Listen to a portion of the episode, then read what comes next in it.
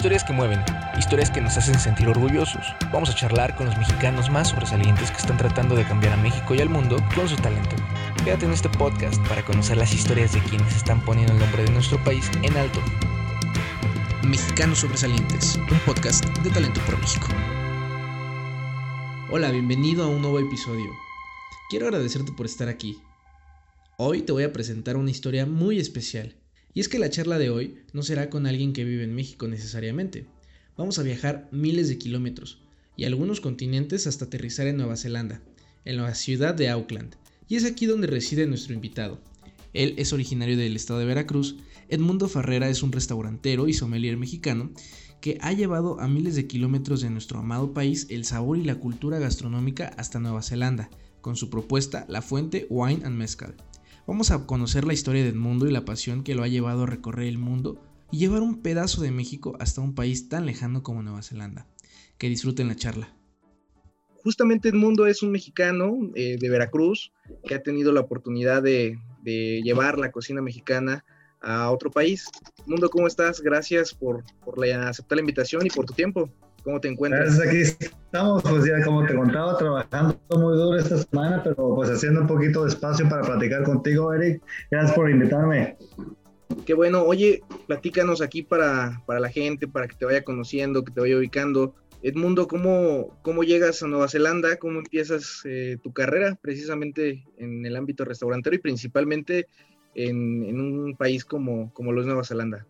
Sí, mira, yo al, mundo restaurantero y al mundo del vino entré por accidente. Básicamente, eh, la historia de mi vida es que alguien que está sentado al lado mío decide por mí en vez de yo abrir la boca. La primera instancia es en Cancún, cuando yo me voy de vacaciones a que quede con mis hermanos para vernos y y uno de mis hermanos eh, amigo de un, de un, gerente ahí de un bar y, yo tenía un trabajo en las plataformas que bueno ganaba muy bien y estaba muy muy bien eh, por el lado financiero pero por el lado anímico no tanto porque no era, no era tanto para mí no ese, ese, ese mundo de el mundo petrolero no entonces este mi hermano le pregunta a su amigo por qué no le ofreces trabajo yo ni siquiera abrí la boca y básicamente así entré al mundo restaurantero y, y de los bares y de, de hospitalidad fue Cancún hace 28 años ya. Y ese fue mi, mi así que mi inicio en, en la hospitalidad, en, en, bueno, con los maestros de Cancún, ¿no? Que muchos son muy buenos, es la escuela buena de, de hospitalidad mexicana. Hay mucha gente que, que la gente que abrió la Boom y todas esas cuestiones por allá son gente que, que fundó Acapulco también, que tiene muchísima escuela, ¿no? Fíjate que llegaba mucha gente de, de, fuera, de DF o de Puebla o de otras ciudades, siempre a Cancún y siempre tenías que empezar desde abajo porque Cancún era su propia escuela, ¿no? Tú eres de Veracruz, por lo que estuvimos investigando. Eh... Sí, sí, soy de Veracruz, de un pueblo muy chiquitito que se llama Nanchital, ahí cerca de Coatzacoalcos. Eh, y bueno, yo por, este, por la fortuna, mi mamá nos llevó a, al Caribe desde muy chiquitos, ¿no? De siete años, creo que fue la primera vez fui a Cancún y me enamoré de esas tierras y después al final acabé por ahí trabajando para, para un par de familias en, en, sus restaurantes y discotecas y de ahí abrí un bar por ahí en Playa del Carmen y de ahí como que a las mafias no les gustaron, a las mafias locales el éxito de, de mi bar.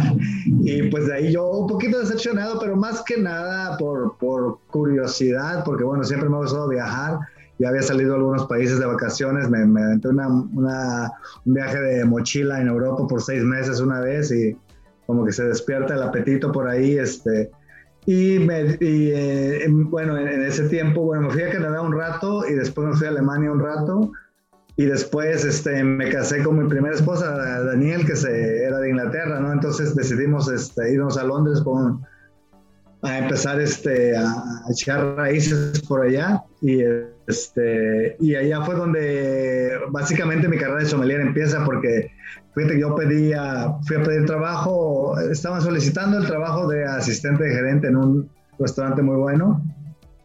Y cuando conocí al gerente, él me dijo al final, bueno, a mediados de la entrevista, me dijo, oye, y este, ¿y cómo está tu conocimiento del vino? Y le dije, ah, bueno, es que no sabía que estaban buscando para eso, ¿no? Lo que pasa es que como pusieron el, el anuncio para para asistente de gerente, pues por eso vine a hablar contigo de esto, ¿no? Pero le dije, bueno, el vino, el vino es mi pasión y, y, de ahí este, él me ofreció ese trabajo de, de, junior sommelier y, este, y me dijo, bueno, pero es menos dinero y, a mí nunca me importó, ¿no? Nunca ha sido mi motivación el dinero, de hecho, este, eh, creo que un poquito, si te, si te vas por el lado de la pasión, te lleva a, un lugar donde, depende de dónde viene tu felicidad, ¿no? Pero para mí siempre ha sido la pasión y, este, y tratar de, de, darle a la gente algo inesperado, ¿no? Y momentos y, recuerdos y memorias y todo ese tipo de cosas. ¿Tú te formaste o tuviste eh, algún tipo de, educación, eh, por así decirlo, profesional en, en el área de, de, sommelier? Sí, fíjate que yo me enseñé a mí mismo, eso soy autodidacta del, del, del vino.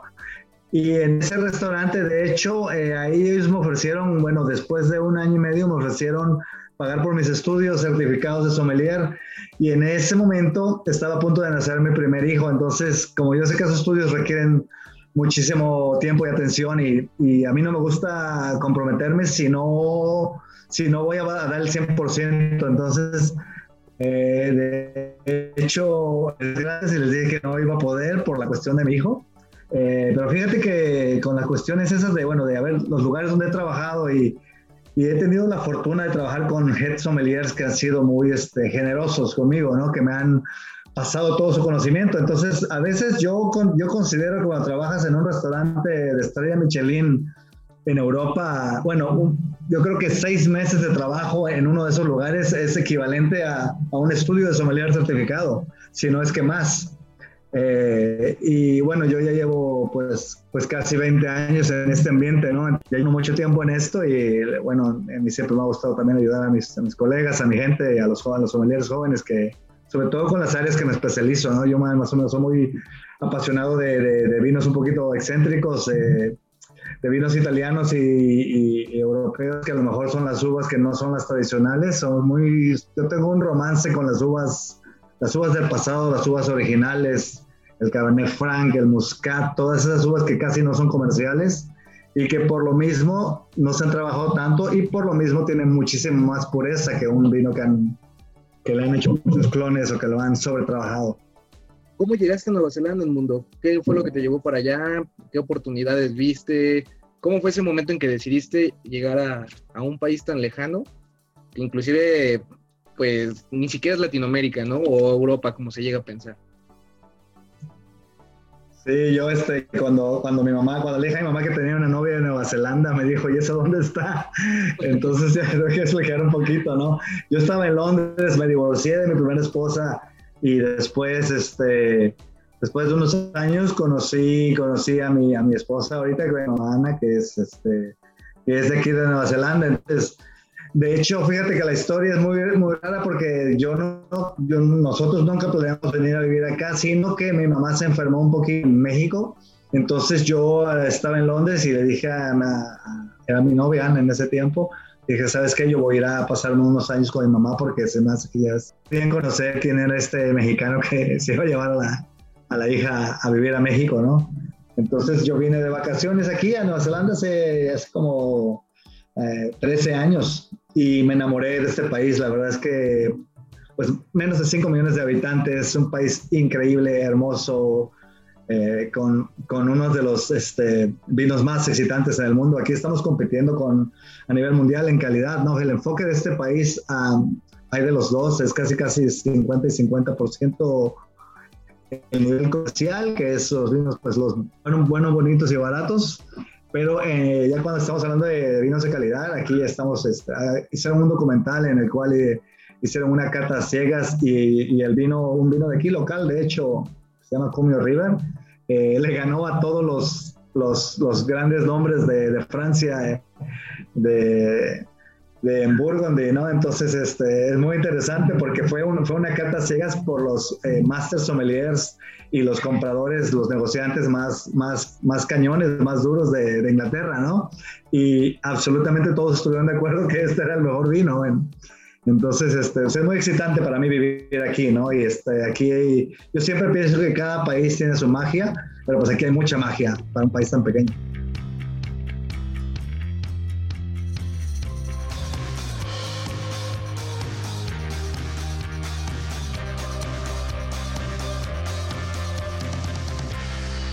Mexicanos Sobresalientes, un podcast de Talento por México. ¿Y, para ti cómo es esta oportunidad que tienes de, con tu talento que estás haciendo, con la pasión que tienes, y con el proyecto que estás llevando a cabo, poder representar y llevar a cabo em, la cultura mexicana desde la gastronomía, ¿no? ¿Qué reto, qué oportunidades has encontrado y qué es para ti también este, pues este sueño básicamente que muchas personas eh, se lo han llegado a plantear inclusive, ¿no? Llegar a, a tener esta, esta, esta oportunidad en otro país y llevar la cocina, la gastronomía, toda nuestra riqueza cultural que también tenemos. Fíjate que te una cuestión muy bonita aquí en el bar porque eh, nosotros, este, nosotros, eh, bueno, mi, mi entendimiento de, de, cómo se maneja la, la, hospitalidad es un poquito particular.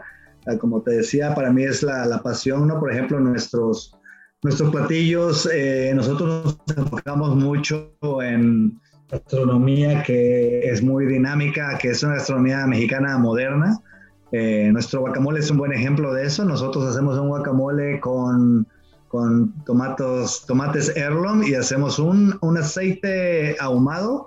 Uh, básicamente metemos el carbón al fuego y luego lo depositamos en aceite frío y lo cubrimos por tres horas. Entonces ese aceite coge todo ese ahumado hermoso y lo mezclamos con un polvo que hacemos de, de vegetales, de raíces, de, de, hoja de aguacate y es un polvito negro que le echamos encima. Entonces, como que la gente no espera, es, es, muy, es muy inesperado que un bar sea tan enfocado también en su comida. Pues el menú es completamente mexicano, es un país que tiene una fusión de español y mexicano, pero de ahí en fuera todo lo demás es mexicano. Y, este, y es muy gratificante, ¿no? Que todos los días tanto nos elogien tanto la comida, por ser inesperada, pero también lo que a mí más me gusta es la reacción de la gente cuando prueba mezcal. Eh, las catas que hacemos nosotros no tenemos ningún mezcal industrial, todos nuestros mezcales son artesanales.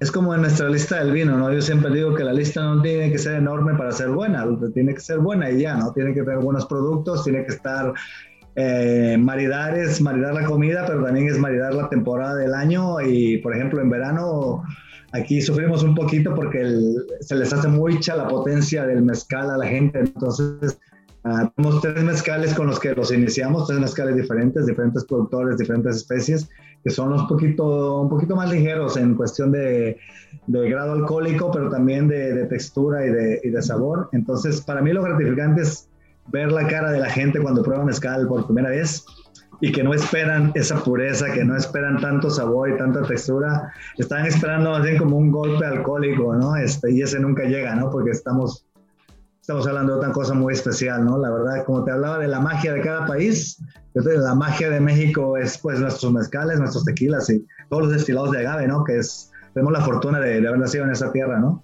Exactamente. El mundo, una quiero hacerte esta pregunta como muy personal, es muy pasional esta pregunta.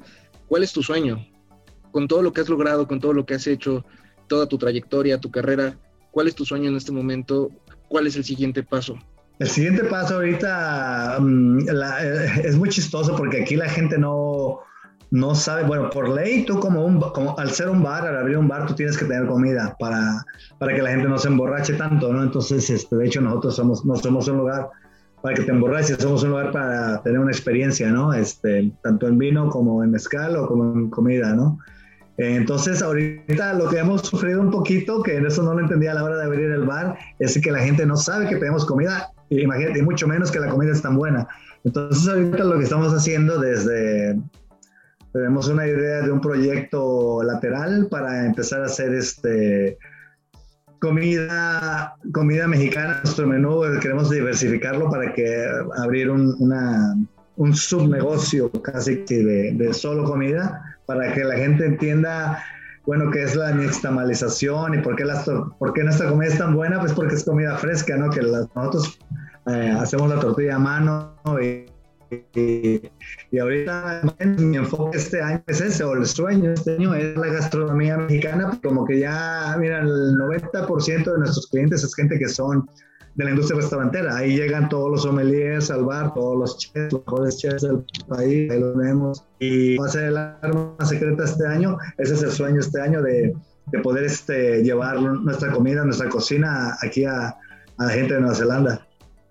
Y bueno, en este momento, cuál es tu visión en general de, México, del país, de la situación. Eh, me imagino diario estás informándote o recibes noticias de lo que pasa aquí en el país, en tu Veracruz también. Eh, ¿Cuál es tu visión precisamente de, de, México? ¿Qué te gustaría ver en 5, en 10 años justamente de México? Pues uh, sinceramente, sinceramente, sinceramente tiene que ser de tristeza porque yo, yo crecí en una ciudad, eh, en una villa muy chiquita, yo crecí subiéndome a los árboles de mango, de tamarindo con mis amigos y jugando con ahí arriba de los árboles, este, todo el día, ¿no? Jugando fútbol ahí en la calle hasta, hasta tarde, ¿no? Y que no había problemas, no les pasa a ellos y que pues por eso todo estaba bien. Hasta la última vez que fui, hace tres, tres años, que bueno, ya fue así muy diferente ese viaje, ¿no? En el cual me decían que bueno, en este restaurante ya pasaron cosas, de hecho fuimos a comer a un lugar y cada que se abría la puerta todo el mundo se, se paniqueaba un poco y, este, y me da mucha tristeza, ¿no? O sea que eh, me, recuerda mucho a esos, esos, esos, esos, esos tiempos eh, que vivimos antes también, en los cuales Colombia estuvo así, ¿no? Que no sé si recuerdes que Colombia, pues, eh, tocó fondo, ¿no? Entonces, hasta que las, las señoras, las mujeres empezaron a hacer marchas y hasta que la sociedad como que empezó a agarrar la onda. Y yo sé que, yo sé que los problemas en México son complejos, no, no, no me engaño ni, ni, ni, soy un niño, ¿no? pero también sé que de que hay un millón, hay un millón de personas malas y 120 millones de personas buenas también. Entonces sé que, que tiene que haber este, unos, una nueva generación de niños héroes y una nueva generación de, de Emiliano Zapatas y ahí vendrán todo, todo el mundo y a contrarrestar algún día todas estas cosas y estas situaciones, ¿no? Yo creo que todo el mundo tiene un, un punto en el que se colma y ahí yo creo que la sociedad tiene que empezar a, a actuar en grupo y a, rebotar, ¿no? ¿Qué, crees que México le puede aprender a Nueva Zelanda en diferentes aspectos, en diferentes esferas, por ejemplo, sociales, económicas, o inclusive, por ejemplo, en la industria restaurantera, ¿no? Que tú bien también emprendiste aquí en México en la industria restaurantera y que viste retos, oportunidades, cosas que, como me lo mencionabas, mafias, cosas así. En Nueva Zelanda ha sido distinto. ¿Qué es lo que puede aprenderle México desde varios aspectos hasta inclusive el restaurantero de Nueva Zelanda? Pues yo creo que necesitamos este, una, una nueva, una nueva, una, nueva mentalidad en, en, la cuestión política, ¿no? Porque desde ahí viene muchos fundamentos, ¿sabes? Si, si, si tienes un buen este, alcalde en tu pueblo, en tu ciudad, que, que, sabe que a alguien como, como yo, que bueno, con mi, con mi socio en aquel tiempo en Playa del Carmen, que, que nos estaban queriendo cerrar y si se puede la gente pues cuidar. Imagínate que un joven, imagínate que un joven tú, algún primo tuyo, algún amigo tuyo quiere abrir un bar y quiere ser este emprendedor y bueno, generar su propio, su propio dinero y, y, trabajo para otras personas. Eso tiene un valor social muy fuerte, ¿no? Muy grande. Este, la hospitalidad es, el, es como que la, la vértebra de, de, cada país, ¿no? No solo en México Venezuela, en todos lugares. Somos la gente que da de comer y de tomar. Eh, eh, pero somos también la gente que, pues cuando te divorcias, ahí vas a echarte tu trago también para que te reanimemos y te reactivemos y tenemos tu masajito, ¿no? Para que, para que sigas adelante. Entonces, este, va más allá de solo comida y bebida, yo creo. Este, sobre todo los lugares buenos, ¿no? Lugares que... Y bueno, en México tenemos muchísima gente que, que, que hace hospitalidad eh, al mejor nivel, ¿no? Yo creo... Me pasó cuando llegué a Londres, creo que había un señor ahí que era mexicano, que era el, el gerente de uno de los mejores hoteles de, de, lujo en Inglaterra, ¿no? O sea que nosotros tenemos muy buena madera para, para este tipo de, de, empresas, nada más nos tienen que dejar trabajar, ¿no? Entonces yo creo que si la política cambia y que bueno, eso va a ser, tener que ser cambios de, de poco a poquito y de pueblito en pueblito, este, pero sí, y, yo creo que hay gente en la política que quiere hacer cambio y nada más tiene que, este, yo creo que montarse en el caballo de empezar a hacer las cosas bien y, eso sería una muy buena manera de empezar a, rebotar, ¿no? De, que si puedes ayudar a la gente joven que, viene con sus proyectos, este, eh, cada, cada proyecto sería una, un granito de arena, ¿no? Para empezar a, generar empleos y a, y a cambiar un poquito el rumbo. Exactamente.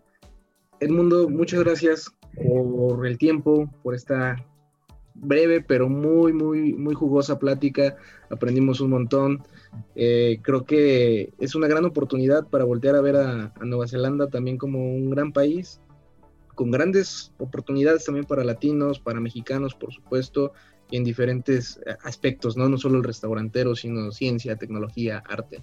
Y es bueno también escuchar a, personas como tú que han tenido esta trayectoria, la carrera, para poder eh, ver cómo ha sido todo, todo esto. Edmundo, de nuevo agradecer tu tiempo. No se había podido hacer la, la, plática por diversos aspectos, pero gracias, gracias por porque sí se dio. Pues ojalá que haya más, más historias de gente apasionada, ¿no? Bueno, esa es mi única receta. Yo soy muy, bueno, mi manera de, de poner respeto a, los productores de vino y de mezcal, por ejemplo, es este, nosotros en el bar, en la fuente, tenemos las mejores copas para que así esa calidad que los maestros mezcaleros y los productores de vino han logrado generar se pueda, se pueda manifestar de una manera perfecta, ¿no? Yo soy un súper aficionado de, lo, de las copas, aquí detrás mío hay unos ejemplos de, de, copas, este, sí. Perfecto, entonces vamos a seguir pendientes de todo lo que estás haciendo, de tus proyectos. Y por supuesto, si alguien llega a, ir, que escuche esto, que estaría genial, vayan y saluden al mundo, que si tienen la oportunidad de estar por allá en Nueva Zelanda, que vayan a su restaurante, que lo conozcan y ahí va a estar. Entonces, gracias también, gracias por tu tiempo y nos estamos poniendo en contacto en otra oportunidad. El podcast va a estar en Spotify, en todas las plataformas. Así que, bueno, lo pueden escuchar, compartirlo y seguir compartiendo historias así apasionadas de mexicanos que están sobresaliendo en México y en el mundo. Gracias, Edmundo. Gracias, Eric. Que tengas buena noche. ¿eh? Hasta luego. Acabas de escuchar una historia de un mexicano o mexicana sobresaliendo en México y el mundo. Nos escuchamos en la próxima.